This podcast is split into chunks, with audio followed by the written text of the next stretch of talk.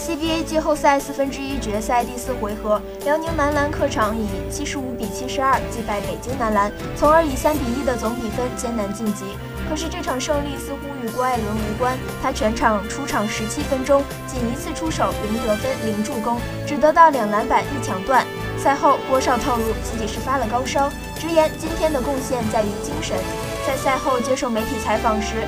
辽宁主帅郭士强也透露，郭艾伦确实是发高烧，原因是住的酒店甲醛超标所致。前三场系列赛，郭艾伦分别得到十三分、七篮板、十助攻，二十二分、八助攻，以及十八分、八篮板、五助攻，得分和赛季场均得分十六点一分相差无几。网友表示，希望他能尽快康复，率辽宁男篮冲击总冠军。